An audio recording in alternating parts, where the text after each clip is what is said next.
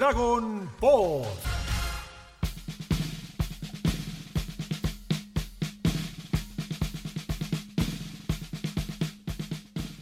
¿Cómo les va? Bienvenidos y bienvenidas a un nuevo episodio de Dragon Pod. Aquí repasando, estamos en el medio del ejército, peleando contra todos los soldados, las soldadas, los generales, los comandantes, los- todos los rangos habidos y por haber de la patrulla roja. Y en el día de hoy somos tres y estamos aquí listos para comenzar con el episodio eh, 10. Episodio número 10. Llegamos al episodio 10 de Dragon Pod. Qué felicidad, qué lindo número.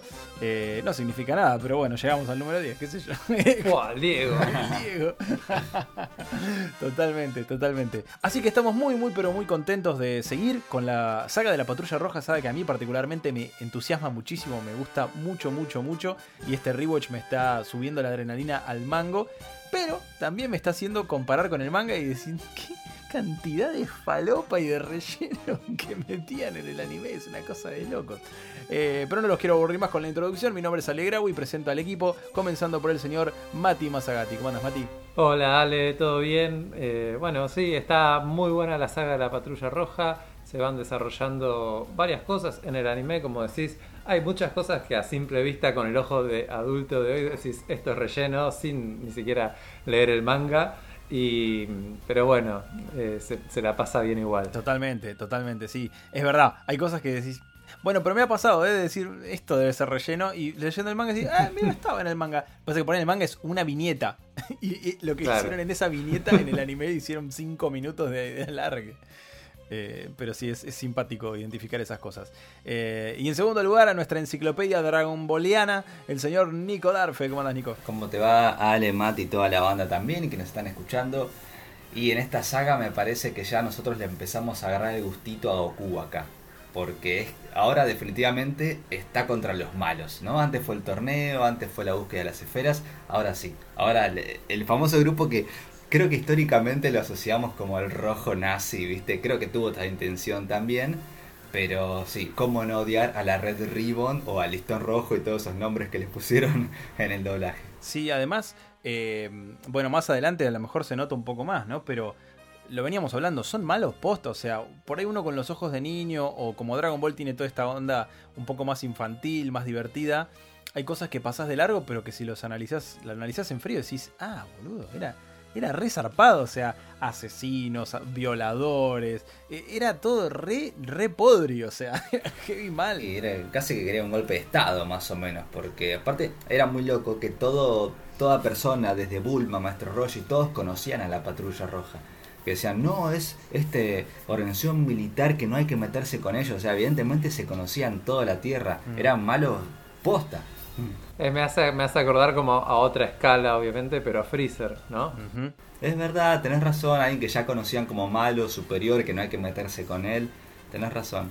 Veo un punto. Sí, acá, acá tal vez la, la diferencia y, y lo que a mí me genera simpatía es que parece ser que cuanto más alto el rango, más débil. Es como, no, no, el, el que está arriba de todo es como el, el- el que comanda, el que manda, el, mueve los hilos, pero después los más fuertes son como los de abajo.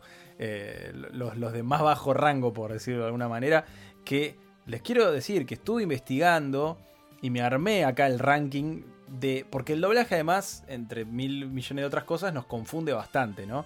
Pero, pero para aclararlo rápido, no sé si ustedes lo sabían esto, y si no lo sabían, ahora van a, van a educarse. Eh, tenemos al comandante Red, que es el líder de la patrulla roja. ¿Saben qué cargo tiene Black? Eh, este muchacho moreno, afroameric- afroamericano, no, porque no sé si es americano, pero... eh, Claro, no existe verdad. ni África ni Claro. América capaz en Dragon Ball. Eh, pero bueno, es, es- es el, el que está a su lado, que lo pone nervioso porque ¿qué es es? muy alto, es oficial del Estado Mayor. Ah, la tiene clara, está bien. Mira, Oficial del Estado Mayor Black. Y después, bueno, tenemos a los generales, ¿no? Que es el general Blue, el general White, de quien vamos a hablar en el capítulo de hoy. Hay uno que es el general Copper, que vendría a ser Cobre, que lo mencionan, pero nunca se ve y nunca se sabe quién es. Estuve ahí investigando que hay como cositas que, que, que quedan por ahí relegadas. Y después el, el coronel Silver tiene un rango menor al de los generales. O sea que hasta ahora a quien nos habían vendido como uno así súper peligroso y tenía la voz de Goku y tenía la voz de Mario Castañeda, en realidad era un coronel, no era este general. Ahora es muy loco, es verdad, qué bien que está eso por Toriyama, que siempre lo- los cargos militares tienen mucho de, justamente de las jerarquías. Ve- Es algo, viste, en la policía también pasa que se rige mucho por las jerarquías institucionales. Y me parece que Toriyama estuvo bien en eso, en darle también jerarquías, darle puestos de trabajo. Y es un dato capaz pequeño, cuando es niño obviamente no entendés que existen jerarquías dentro de la fuerza, pero acá es un detalle que me parece que es muy importante. Bueno, yo de hecho no lo sabía y cuando lo me puse a investigar, y de hecho hay data muy, muy loca, eh, que, no tiene sentido ni siquiera mencionarla ahora porque no, no, no, no, no se va, no, no nos lleva a ningún lado, pero cositas de la patrulla roja que va a tener como una especie de universo expandido después, y, y de esos datos de que no te, no te suman a la historia, pero que son muy curiosos saberlos, ¿no? Eh, de, de gente que integró por ahí la Patrulla Roja, como bueno, este que les mencioné, el general Cooper, eh, que en realidad nunca aparece. Pero bueno, Toriyama lo mencionó ahí en alguna entrevista o en alguna de las enciclopedias que salieron, eh, como que quedó en, como concepto. Eh, y nos habíamos quedado justamente en este embate de Goku con esa escena épica increíble que tanto me gusta, mm, bateando soldados con el, con el báculo estirado y, y usándolo. No me, no, segundo capítulo que grabo y que no me acuerdo cómo se dice el deporte cuando clavas la, el Salto con garrocha. Cagar la garrocha, eso no me salía, maldita sea, te das cuenta. Eh, y lo usa de garrocha para entrar a la torre de la fuerza, a la torre músculo, eh, como prefieran decirle. Y se encuentra con, justamente, bueno, primero se encuentra con los carne de cañón, ¿no? De siempre, lo- los soldados rasos, este, a quienes derrota de manera muy práctica y rápida después de quitarse su ropa tan bonita. Y después sí, ya nos encontramos con el sargento. Acá tenemos la- el cargo. Sargento metálico. Un personaje hermoso. Sí, un- una inspiración mucha de Terminator me parece que hay. No, para nada. Es igual aparte. es igual a Schwarzenegger. Bueno, pero este me parece, ¿no? Estoy presionando la cabeza. Ya es el primer androide que vemos creado por Doctor Maquijero, ¿no? En la historia de Dragon Ball. Sí, sí. eh, es, es la en realidad, yo in- intuyo que no es un androide, intuyo que es un robot. Eh, me, me parece que él no, no fue creado a partir de partes humanas, entiendo yo. Ah, claro, bueno. Sí, sí, sí. No, pero igual, pará. Hasta donde yo sé, el concepto de androide también es, por ejemplo, para el número 16 o el número 19, que son también robots desde cero. O sea, capaz que... Sí, sí. Mientras tenga forma de humano, creo que se considera. Buen debate, androide. me encanta esto, porque, claro, 17 y 18 no, son humanos que les introdujo inteligencia A ver, artificial. Google, androide, robot con aspecto, movimientos y algunas funciones propias del ser humano. Muy Entonces bien, sí, todos androides, muy bien. No- Enciclopedia Dragon Ball. y Google. Claro. Eh, otra cosa que me enteré investigando, que uno se, se- se desayuna, ¿no? Habiendo consumido siempre Dragon Ball con el doblaje latino, eh, que el sargento púrpura, que aparece, en el anime aparece mucho antes, aparece ahí como con una presentación épica, no sé si, si- identificaron como cuando cuenta la historia eh, White, viste, del, sargento púrpura, aparecen como unos malhechores con unas garras de metal y cuenta como su historia. Tiene una presentación que en el manga nunca sucede. en el manga tipo aparece el chabón y se llama Murasaki, no se llama sargento púrpura. Sí, es muy loco eso. De hecho, cuando vos ponés como a buscar el personaje, eh, viste que en Google vos pones el nombre del personaje y te sale también en inglés o en español o en japonés. Y sí, en ese siempre fue como muy raro. Pero yo creo que siguieron por la gama de colores, viste que la patrulla roja generalmente Sí. fue red, blue, white, black y eso. Y creo que quisieron seguir por ese lado, porque incluso eh, Violet, Violet es, la sargento Violeta es. Claro, después está Violeta, sí. Eh, entonces como que siguieron todo por esa por ese lado y bueno, evidentemente por púrpura también. Sí, no sé por qué. la verdad que está. Está, o sea, me, me genera. Me genera más admiración que nunca Toriyama con este. Con este enemigo que creó, que es la patrulla roja. Que no sé si hay otro enemigo parecido. Antes mencionábamos a Freezer, pero bueno, es dentro de Dragon Ball. Eh, es como esta entidad que sí, como decimos, no tiene inspiración en un montón de cosas y lo vamos a ir viendo. De hecho, Toriyama contó, ¿no? Vos, Nico, lo sabrás que para, para la Torre de la Fuerza él se inspiró en el famoso videojuego de el, el Kung Fu. ¿cómo, ¿Cómo era el nombre del videojuego de, de Family? Sí, sí. Eh, No me lo acuerdo el nombre, pero sí, sobre este videojuego que iba como subiendo los niveles. claro, que iba pasando niveles y enfrentando. Que ibas caminando y venían tipitos de un lado, pu, pu, pateabas o te dabas vuelta porque venían de atrás Que también. había uno con una cadena. Era, eh, eh, Ah, ese decís? Me parece que. No, no, no. A ver, vamos a, vamos a investigar. no, el, que subís es el que vas caminando. Tic, tic, tic, tic. Y El- te vienen tipos de un Kung lado y del Master. otro. Ahí está, el Kung Fu Master. Y al final del nivel subís una escalera. Ese, sí, el Kung Fu Master, perfecto. Eh, que y Toriyama contó que se basó en el Kung Fu Master para, para desarrollar esta. que le gustaba la idea, ¿no? Como de ir subiendo niveles y que en cada nivel hubiera un, un enemigo.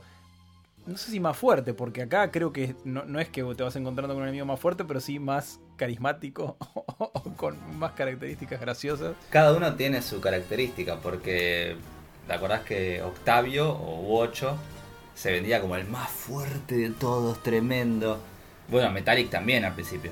Es que de hecho, el sargento metálico, que entre paréntesis tiene nuevamente la voz de Gerardo Reyero. Gerardo Reyero, a partir de, de Nam, empezó a meterse en todos los episodios. ¿eh? Lo vengo identificando en un montón de personajes, eh, construyendo su, su- Claro, cuando le dieron a Freezer, a partir de ahí dije, basta, no haces más, ya está, sos Freezer, no te podemos poner en nada más. Eh, pero acá siendo el sargento metálico en un registro que me costó identificarlo, ¿eh? me costó darme cuenta que era él.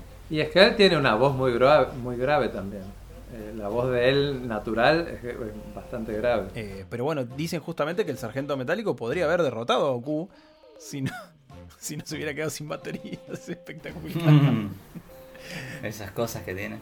Estas cosas de Toriyama. Sí, igual ya estaba bastante roto el sargento metálico, le faltaba la cabeza, creo que un par de brazos ya. Goku lo había hecho bastante pelota. Y después, A mí me, me divierte ver cómo Goku se va sorprendiendo. ¿viste? Como, ¡ah! Se sigue moviendo. ¿y están seguros que lo construyó Maquijero a, a ese robot? Sí, porque en una entrevista justo Toriyama cuenta que toda la tecnología de todos los androides que vimos desde la saga Patrulla Roja hasta la saga de los androides y Cell fueron construcción de Manquijero. Eh, de hecho, una de las preguntas que le hicieron cuando terminó Dragon Ball es, che, todo bien, pero ¿qué hacía Manquijero en esta etapa de la Patrulla Roja? Porque recién lo vimos en Dragon Ball Z. Eh, que te los puedo contar, pero no sé si contarlo ahora o en el final de la saga. Ah, Eh, Lo dejamos, lo dejamos para que sigan, para que nos ahí. sigan escuchando. Totalmente, Sí. dejémoslo ahí, dejémoslo ahí. Pero sí, Toriyama contó que estaba haciendo Doctor Maquijero en este momento, en la saga de la Patrulla Roja. Era era eclipsado por el Doctor Frappé. Eh, ese personaje que no. Doctor Frappé. Falopé, podríamos llamarlo. Inventadísimo. Eh, pero bueno, siguiendo, siguiendo el orden, está buenísima la pelea de, de Goku contra el sargento metálico. Porque lo vemos pasarla mal, realmente. Hasta ahora como que venía vapuleando todo lo que se le ponía delante.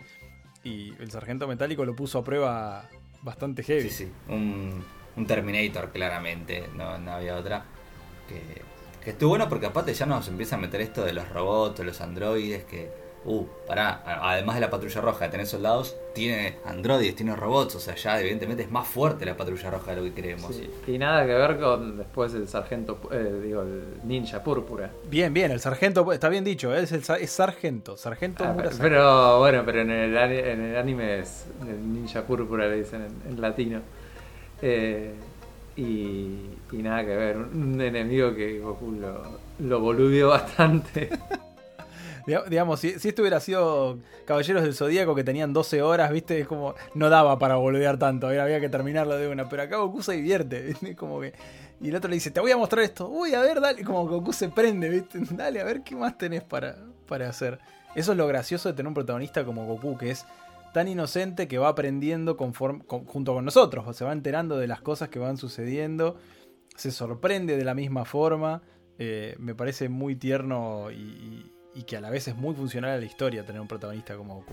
Sí, eh, es verdad que, o sea, es un chico, uno que capaz ya está acostumbrado a verlo como una persona grande, a Goku después, aunque sigue siendo a veces bastante ingenuo y, y con sus cosas, pero acá te das cuenta que es un- un chico que está aprendiendo un montón de cosas, más allá de haber vivido en la selva y que no sabe cosas básicas, tampoco sabe cosas eh, que no sabe un chico cualquiera y, muchas las va aprendiendo, por ejemplo, después, bueno, en la ciudad, eh, cuando habla con el policía, me estoy adelantando unos capítulos, pero, pero sigue siendo un chico y todas las cosas que van pasando acá lo van formando a él como para después ser un adulto que, que entiende un poco más de, de qué va la sociedad. Dragon Ball. A diferencia con el manga, no hay demasiado, como decíamos antes, ¿no? Murasaki o el Sargento Púrpura en el manga no está hasta después, pero acá es gracioso tenerlo a él y a White, los dos mirando la pantallita y van apostando, bueno, va a durar tantos segundos. Uh, bueno, a ver, como em, me divierte mucho la dupla de ellos dos mirando la pantallita. no, bueno, anda, anda, anda a tu piso que está subiendo, dale, uy, uy, sí, sí, se va el otro corriendo. Y acá sí, la pelea entre Goku y el sargento púrpura o Murasaki está recontra estirada en el anime. Le agregaron un millón de cosas. y eso que ya en el manga tenía varias. Sí, lo que pasa es que ahí fue ya casi como una pelea cómica. Porque no estaba a nivel de Goku, claramente. Y, todas las técnicas que hacía, la de esconderse, me acuerdo. la que se puso abajo del agua con un palo para, para poder respirar. No, no, es espectacular. Pero acá hay. Yo me anoté algunas, digo, hay cosas que, que no están en el manga, como cuando se le cae la foto que Goku tipo dice, ¿qué es esto? No, no, dámela, le dice el otro. No, no la mires, no la mires.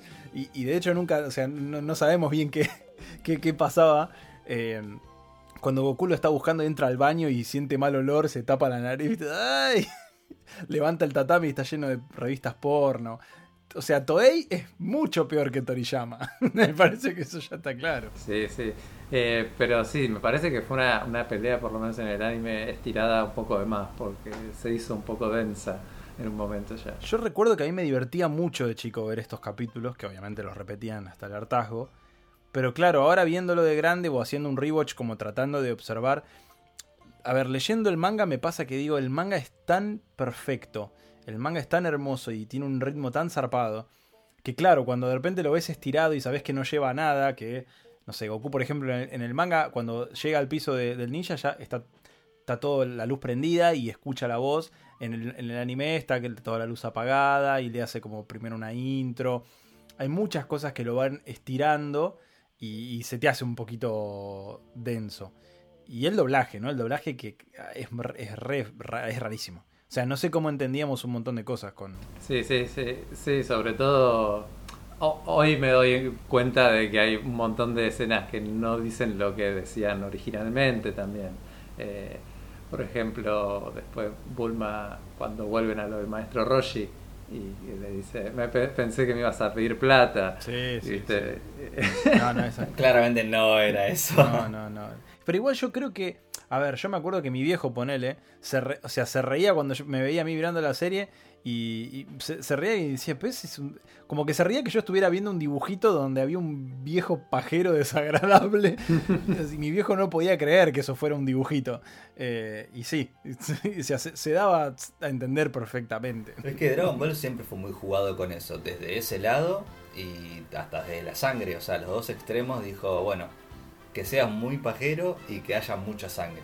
Digamos, no, no voy a un punto medio para niños de dos años, no sé. ¿Sabes qué? Lo pensaba el otro día y, es raro porque a este punto de la serie no hay tanta sangre per se, pero sí hay violencia y no violencia de las peleas, sino violencia de tiros en la frente, eh, acribillando a una pareja de ancianitos, o sea, ese tipo de, violencia, pero no tanta sangre per se. Eh, no, ahora no. Pero sí, es zarpado, o sea, son cosas que realmente decís, wow, qué, qué loco y, a la vez no nos afectó, digamos, no nos traumatizó. Creo que lo vivíamos como entretenimiento, o sea, entendíamos que era eso. ¡Hey! Si te gusta lo que hacemos en Dragon Pod, podés colaborar con nuestro proyecto. ¿De qué forma? Entrando a cafecito.app barra Dragon Pod oficial. Y ahí podés regalarnos uno, dos o mil cafecitos para que sigamos bien arriba repasando todo sobre tu serie favorita. Gracias por tu colaboración y a seguir escuchando Dragon Pod. Sí, obvio, obvio. Pero bueno, hablando de relleno, siempre me gusta decir lo que es muy interesante. Hay como un rumor que la verdad que no sé si es tan cierto, pero siempre, hace muchos años que está ahí como en todos lados, esto de que, como se acuerda que Dragon Ball Z tiene mucho relleno también, y luego hicieron Dragon Ball Kai, que es como sin relleno, es como la obra original de Toriyama adaptada. Y se dice que en algún punto Toei está buscando hacer lo mismo con Dragon Ball, para, para rebotear la historia, porque una vez me acuerdo que vi una entrevista a un director de Toy Animation y dice que ahora. Porque le preguntaron, bueno, antes de Dragon Ball Super, ¿qué pasó? ¿Dragon Ball Z o Dragon Ball K? Dice, no, no, ahora la Dragon Ball Kai es el canon. Ya el Z de los 90 quedó en el lindo recuerdo, dice. Entonces creo que por eso están como buscando hacer lo mismo con, con Dragon Ball, obviamente darle más calidad y eso, pero bueno, supongo que es como un rumor muy grande que está corriendo. Estaría bueno también ver Dragon Ball sin todo ese relleno. Estaría bueno a mí, sobre todo para ver la, la imagen remasterizada. eh, para mí, bueno, hubo una polémica grande, ¿no? Con Dragon Ball ZK y con la música, porque eh, el compositor cuando apenas Plagio. se lanzó, después se probó que el tipo era un ladrón tremendo. Eh, y volvieron a poner la música original, con lo cual vos decís, el resultado me sirve. o sea, yo banco, banco que siguiera la música original. Eh, pero bueno, eh, sobre todo en Latinoamérica fue muy manoseado, ¿no? Dragon Ball ZK tiene un doblaje muy distinto al que conocíamos, que a la mayor parte, o cre- creo que a todos los fans no nos gustó mucho. Sería, sería raro, sería raro y ojalá que sí sucede con Dragon Ball, que sea con las voces, con todas las voces originales que se pueda. Y, y con La de Mario Castañeda diría que no.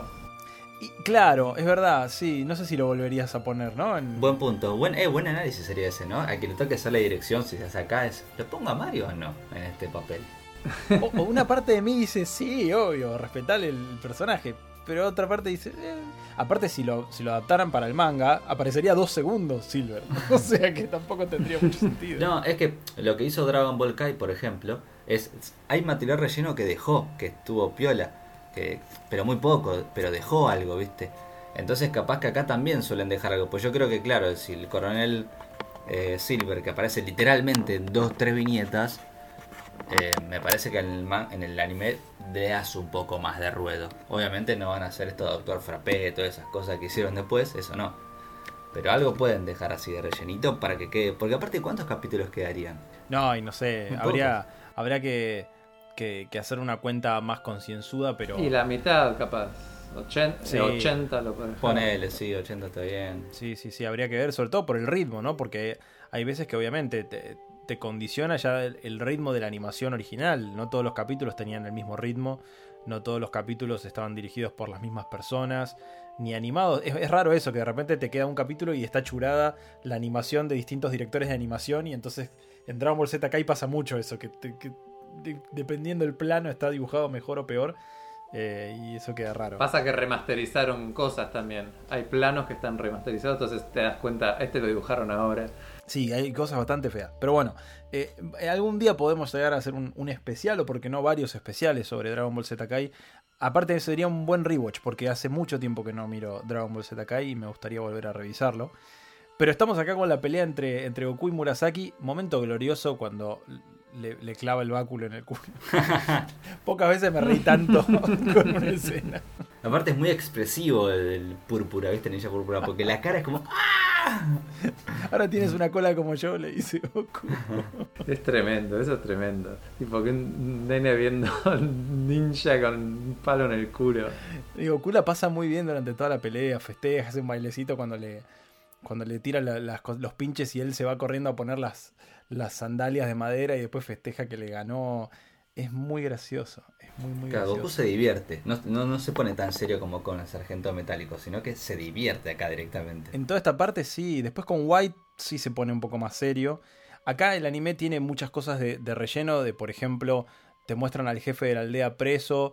eh, antes, en el manga aparece directamente cuando Goku ya lo está por rescatar, pero en el anime te lo muestran antes, que está ahí como mirando por la ventana, con una voz muy graciosa que le pusieron al jefe de la aldea, me parece genial. Eh, la parte en la que llega el papá de Zuno a la casa, creo que en el manga no directamente te muestra una escena donde ya está el padre, en el anime te hacen toda una cuestión de cómo llega y eh, nada, está mucho más elaborado.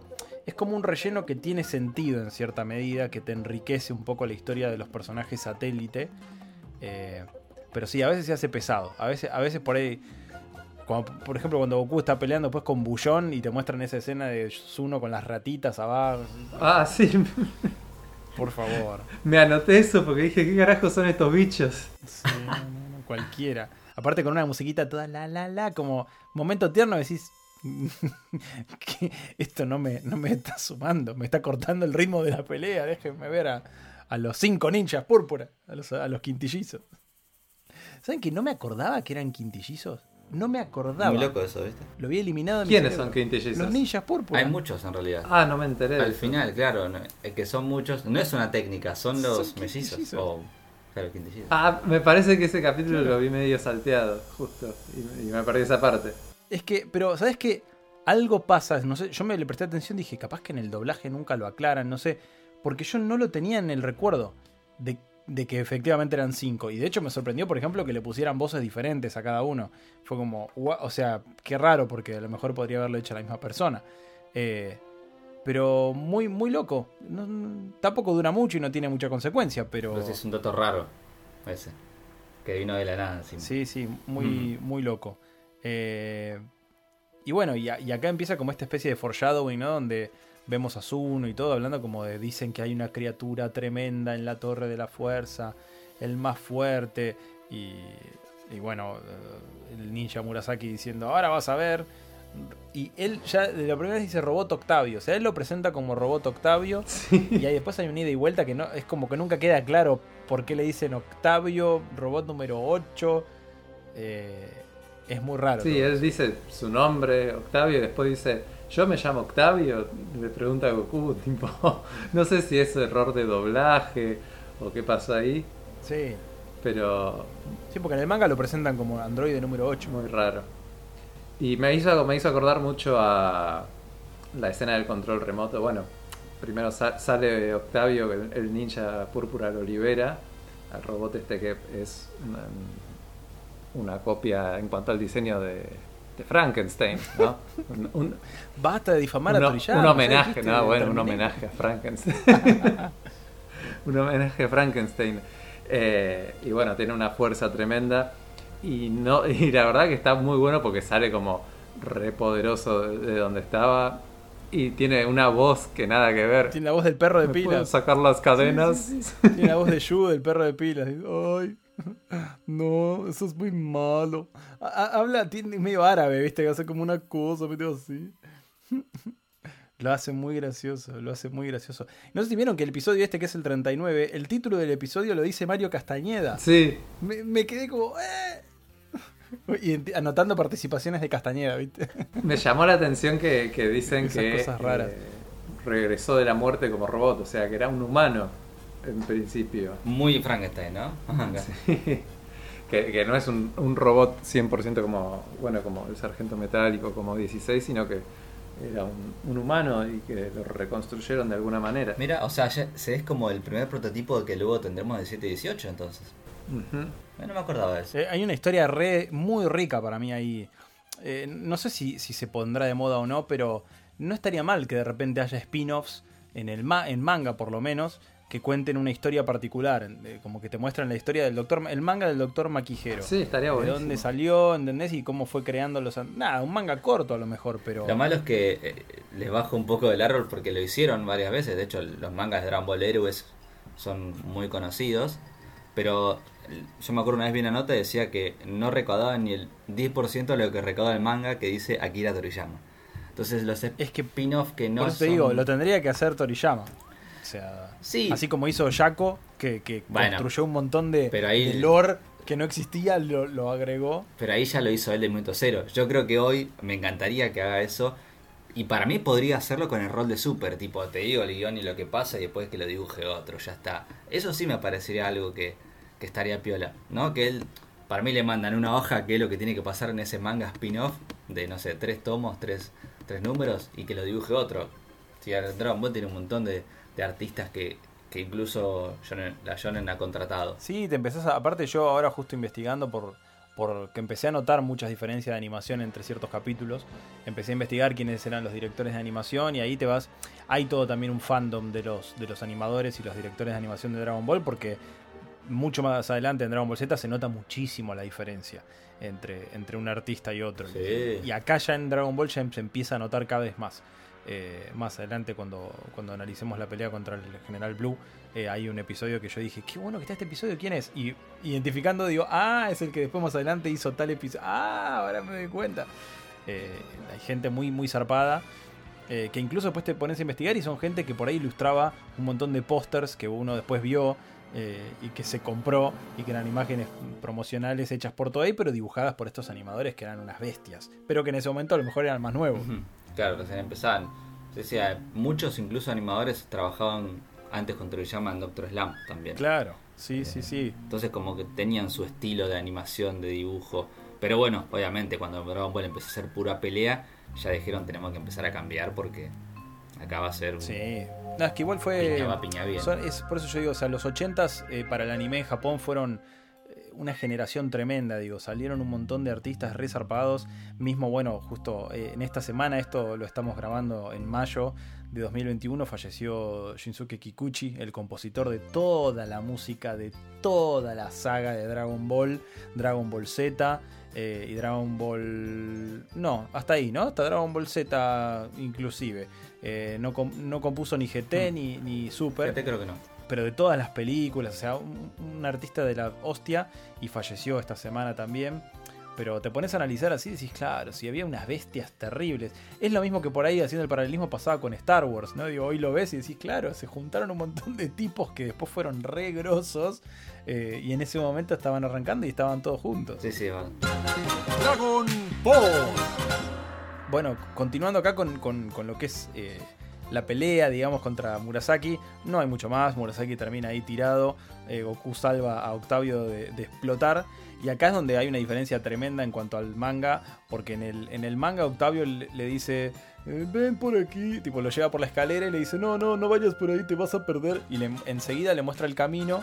Y, lo lleva hasta White. En el anime tenemos toda una secuencia hermosa del videojuego del, de General White, eh, apretando el botoncito, cerrándole la pared, es re falopa, re falopa. Sí, concretamente se mete en un laberinto Goku y, y no encuentra la salida. Después llega Octavio y el general White le mueve una pared para que Goku nunca encuentre la salida. O sea, es gracioso, pero, pero o sea, ahí es donde se empieza a poner pesado, que decís, dale, me estás comiendo todo un episodio con esto, es insoportable. Sí, sí, puro relleno. Y, y está bueno el tema este del misterio, estas cosas locas, ¿no? De cómo se le ocurrió a Toriyama de que el, el- el quinto piso en realidad no existe y que está ahí es un entrepiso que es un misterio que nadie sabe que hay.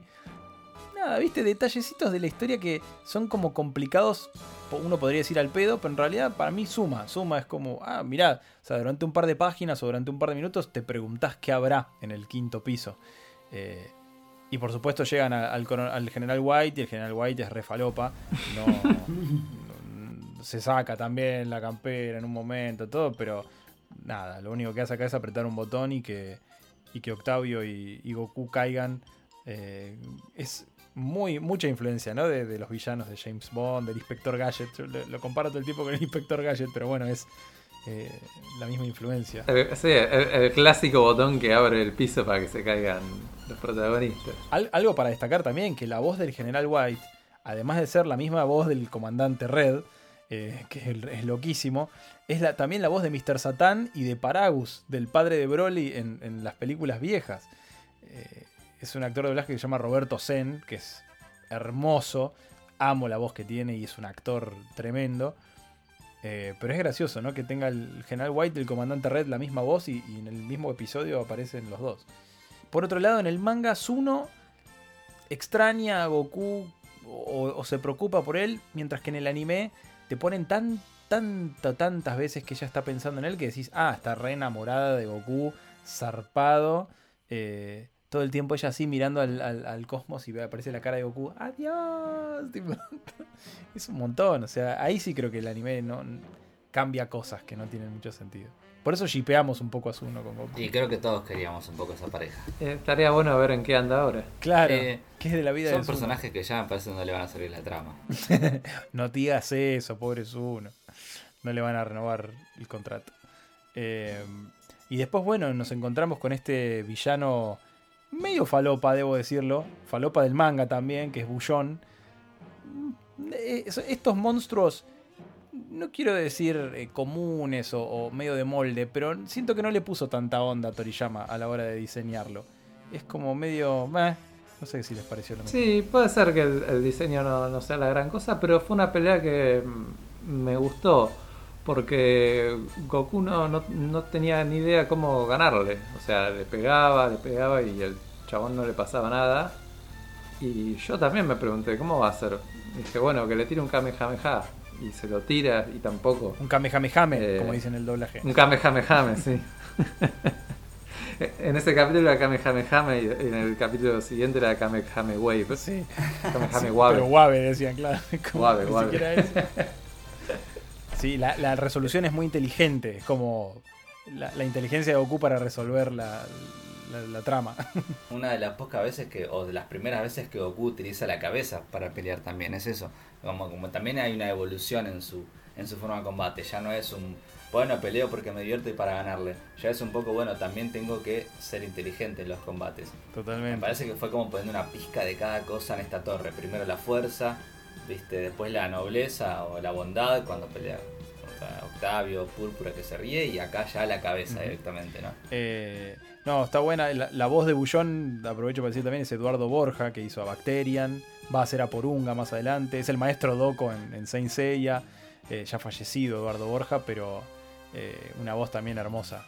Unos actores de doblaje espectaculares. La pelea es igual al manga, ¿eh? no, no, no hay, no hay agregados en cuanto, en cuanto a la pelea contra Bullón. Está buenísima. Ahí te das cuenta la habilidad que tiene Toriyama para, para que sus dibujos después se animen de, de manera casi idéntica, porque es tan dinámico eh, el estilo que tiene para el manga, que hay planos que están iguales, o sea, no, no necesitan cambiar nada y la dinámica y todo es como re, re de animación. Sí, sí, yo no sé, no soy tan así conocedor del mundo de los mangas, pero siempre he leído una crítica a Toriyama que era esa, ¿no? El tipo supuestamente como que cambió la forma de hacer las escenas de acción en un manga. Eh, y después cuando uno lo lee te das cuenta de que las escenas de acción están tremendas, tienen todos movimientos, incluso él juega mucho, y yo creo que es la gran diferencia que tiene con Toyotaro, que me encantan los dos igual, que él juega mucho con el tamaño de las viñetas. Vos capaz ves una página, la viñeta está en diagonal, Sí. después está el personaje por arriba de la viñeta, viste, como pisando la, la hoja en blanco y no la viñeta. Sí, y aparte tiene, tiene un trazo tan limpio que, se entiende todo perfecto, se integra todo perfecto. La verdad que el manga de Dragon Ball para mí es un deleite constante. Eh, está realmente muy bueno y la edición a color, que es la que estoy leyendo ahora, la verdad que vale muchísimo la pena. Eh, y bueno, y llega el enfrentamiento contra el comandante White, contra el general White, que está estirado en el anime. Eh, la parte donde le agarra la cola a Goku no existe en el manga. La parte en la que Octavio le, le empieza a rogar a Goku que no pelee, eso tampoco está. Es más directo en, en- en el manga. Eh, hasta que, bueno, vemos que va a buscar a los. a- al, al jefe de la aldea, lo amenaza con el chumbo. Que en el, en el doblaje latino es como que dejaron un par de escenas, pero después censuraron otras. Sí, dejaron lo indispensable para que se entienda lo que estaba pasando y nada No, más. no, es rarísimo el tema. Es como que no, yo- no, no tenían mucho criterio a la hora de censurar. O había varios y algunos dejaban pasar cosas y otros no. Puede ser, eh, sí. Porque es raro. es Sí, raro. creo que, que pasa que si, si sacabas todo de esa escena, no se entendía eh, que, que el tipo lo estaba amenazando Sí, con una no, pistola. no se iba a entender. ¿Viste? Tenías que dejar por lo menos dos segunditos, tenía que dejar para que se entienda. Eh, y acá, bueno, nuevamente Goku podría haber muerto porque el tiro que le mete el, el general White lo deja ahí noqueado, porque aparte tiene hambre Goku. Y si Octavio no intercedía, capaz que terminaba mal la cosa. Con lo cual, está bueno ver que de repente ya en, en la Torre de la Fuerza, contra el Sargento Metálico zafó porque se quedaron sin baterías. Y ahora porque apareció Octavio. Es como, eh, mira Goku recibiendo ayuda. No, no lo tenía tan presente, pero sí. Sí, era una pistola como muy poderosa, ¿no? La que tenía White. Sí, todavía le siguen doliendo las balas a, a Goku. Ya más adelante no le van a hacer absolutamente nada. Eh, así que bueno. Ojo que, ojo que hay un capítulo falopa de Super en que le pegan un tiro y, y le sale raspado, le Ah, duele. bueno, Es verdad, tenés razón. ah, bueno. ¿Qué bala era esa, no? De, Adam, de Adamantium, la que Claro. daban a Wolverine. ¿Qué bala era? Una, una de Kryptonita anti-Saiyajin. Eh, spoiler. Y nada, es muy, muy gracioso el jefe que primero dice, no, no me... Olvídate de mí, salva. Y después dice, no, no, bueno, pero si me salvas está mejor. muy gracioso. Es genial esa Es escena. muy gracioso. Eh, otro agregado del anime es que cuando una vez que derrotan a White, que Octavio lo manda volando, se están yendo y Octavio dice esperen y, y derrumba la torre a las trompadas, cosa que en el manga no existe. Y, y me causó mucha gracia el momento de Zuno y Goku de ¡ay! y Goku va corriendo y, y agarra la comida. Digo, frenzoneada para siempre. Pero bueno cómo termina ese capítulo así con Goku comiendo todos riéndose el clásico final de, de cualquier dibujo. Ochentoso, ¿viste? Como jajaja. Claro, Y Goku fueron atragantándose, ¿viste? Fueron felices para siempre, ¿viste? Termina el capítulo. Y al otro capítulo me anoté que, que empieza con una música hermosa. El, el capítulo que decía ese, todos ahí comiendo, eh, paisajes de, de la ciudad, todo con nieve. Y, la música estaba buenísima, justo que estábamos hablando recién del compositor. Sí, aparte, bueno, episodio de rellenazo. Y entonces, claro, por ahí le dieron más tiempo, ¿no? El director dijeron, establece climas, eh, trabaja con paisajes, eh, tipo, tomate tu tiempo. Eh, pero bueno, acá es una cosa que, que había anticipado Nico el capítulo pasado, una metida de pata grosa, porque acá se metieron con el origen de los androides, el grave error. Muy grave. Ese doctor Flapé no, no nos gusta nada. ya. Sí, yo, de hecho, cuando apareció Doctor Flapé, ningún, es como que decían que era el científico de la aldea. Y que ahora dije, ah, bueno, por ahí Nico se confundió, digo, porque en ningún momento dice, hasta que en un momento, ¡pum! Dicen que, que sí, que fue él el que, el que le había metido la bomba y el que había. Mm, que lo obligaron, nada, en fin. Sí, no sé si dice que lo creó, dice que le metió la bomba. Yo me acuerdo que decía que lo creo. Creo que llega a decir que él lo ¿También? creó, ¿eh? Creo que llega a decir que lo obligaron a crear un androide. Sí, sí, sí, sí. Me, me parece que lo establecen. Porque me acuerdo de eso, de estar pensando, ah, bueno, no es tan terrible. Y en un momento decir, ah, bueno. no. Primero White dice, yo te creé. Sí, pero eh, eso es típico "Yo te de creo". yo pu- puse la guita para que no cree, ¿viste? O yo le ordeno al científico que te haya creado. Claro. Pero más allá de este error, a mí me parece igual, me pareció que la decisión no fue mala de empezar a, mostrar como el origen de ciertas cosas. Porque si no hubiese sido más adelante explicado por Toriyama, está bueno saber también quién creó a sus androides. Eh, como dato está lindo, pasa que después obviamente nos dimos cuenta que no fue así. Pero está lindo cuando me parece toda Animation hace estos, como creo que es una especie de spin-off, como decimos Ale, que decís, bueno, para, vimos a estos androides, a no sé, a Octavio, a número 8. Bueno, ¿de dónde viene? Y te pusieron un capítulo explicando de dónde viene Octavio, de la aldea y eso. Lo que pasa es que después se desbarató todo, pero me parece muy interesante cuando hace justo una explicación que casi Sí. yo diferencio dos rellenos. Tenés el relleno de que ya es, no es nada que ver, tipo Goku encontrándose en la saga de Cell con tal Pai Pai metálico, no sé. Eh, o, o andando en auto, con, manejando con Piccolo, que, que está bueno, pero es un relleno ya más que todo divertido. Y tenés el otro relleno que es un poco explicando la trama en. Expandiendo, sí. Claro. Ah, Y ese me, me gustó, pero bueno, obviamente después te- nos dimos cuenta que fue un error de, de la historia. Sí, a mí, a mí acá, por ejemplo, me gustaba que Murasaki estuviera vivo. Eh, lo que pasa es que sí, después, después encima se terminan cagando risa, le explota una bomba en la cara, o sea, muere tremendamente. Y todos, jajaja, y se van a decir, boludo, pará, no acaba de hacer mierda. Eh, y era inofensivo, era un soquete. Eh, pero bueno, eh, es un- uno de esos personajes entrañables, pero que bueno, está bien que queden en el olvido. Hablando del doblaje, el Dr. Flapé tiene nuevamente la voz de Gerardo Reyero, la voz de Freezer. Cómo lo explotaron para esta serie. Eh, y después hay cosas graciosas, como una conversación entre Zuno y, y, y Octavio. que es un oso, está precioso. No eso Y aparece Goku en pijama. A mí me encanta cuando Goku tiene otra vestimenta como la que no Y es- Octavio con el pijamita Chiquitita. todo cortito. Creo que le compraron talle M, ¿viste? Y no es M. Muy tierno. Ni S. Sí, sí. Pero me encanta, admito que me encanta ver a Goku con otras vestimentas. Que no sea el doggy naranja. Tal cual. Sí, está bueno, está bueno. Es divertido. Y bueno, y Octavio tuvo la, tuvo la bola todo el tiempo. eh, que pudo haber sido peligroso, pero bueno, él lo justifica bien, ¿no? Dice, no, escuché que si la encontraban iban a matar a todos los aldeanos, así que por eso me la quedé. Y, y bueno, así en el manga esto pasa directamente apenas vuelven Goku y Octavio con el jefe de la aldea. En el anime vemos toda esta situación y todo hasta que finalmente eh, revela que la esfera la tuvo Octavio todo el tiempo. Y, y bueno, y a la mañana siguiente Goku dice, bueno, me voy. ¿Y cómo vas? No, uy, no me anda el radar, se le rompió el radar, entonces es, es una buena excusa para la trama para que vuelva Bulma. Y se va a ir caminando. Y esto me, esto me pareció rarísimo. Donde los viejos de la aldea le dicen a Goku si alguna que ellos cuando eran chicos había un montón de nubes voladoras. Que eso fue muy falopa. O sea, no, nunca más volvimos a escuchar algo así. Nunca lo entendí eso. O sea, me, me- me parece que fue algo que Toriyama decidió en el momento para solucionarlo de la, de, de la nube, pero nada, raro, bastante raro. Eh, pero bueno, It's Alive, la nube voladora está viva. no murió, menos mal, menos mal porque es un gran personaje. Obvio, es un medio de transporte de los más queridos también en general. ¿Viste cuando uno hace un chiste? ¿Qué quisieras tener la nueva voladora? Me evita todo el tránsito, estaría genial. Sí. Eh, y bueno, y, no- y nos despedimos también con Goku yendo al oeste de la metrópolis, como dicen en el doblaje, en vez de la ciudad del oeste, ¿no? Pero bueno, cosas raras del, del doblaje, además de Kamehameha y, y el nombre de Octavio, que, que está bien, quedó establecido que es Octavio, pero nunca entendimos bien por qué. Dragon Ball. Así que hasta acá llegamos. Un capítulo se hizo bastante largo, te digo, ¿eh? Se hizo bastante largo a pesar de ser tres. Sí, pero recorrimos toda la Torre de la Fuerza. toda la Torre de la Fuerza con todos los detalles. Tal vez nos hemos olvidado algo por ahí. Nos pueden escribir, obviamente, en, en las redes eh, de Dragon Pod para comentarnos a ver si faltó que charláramos de alguna cosa en particular.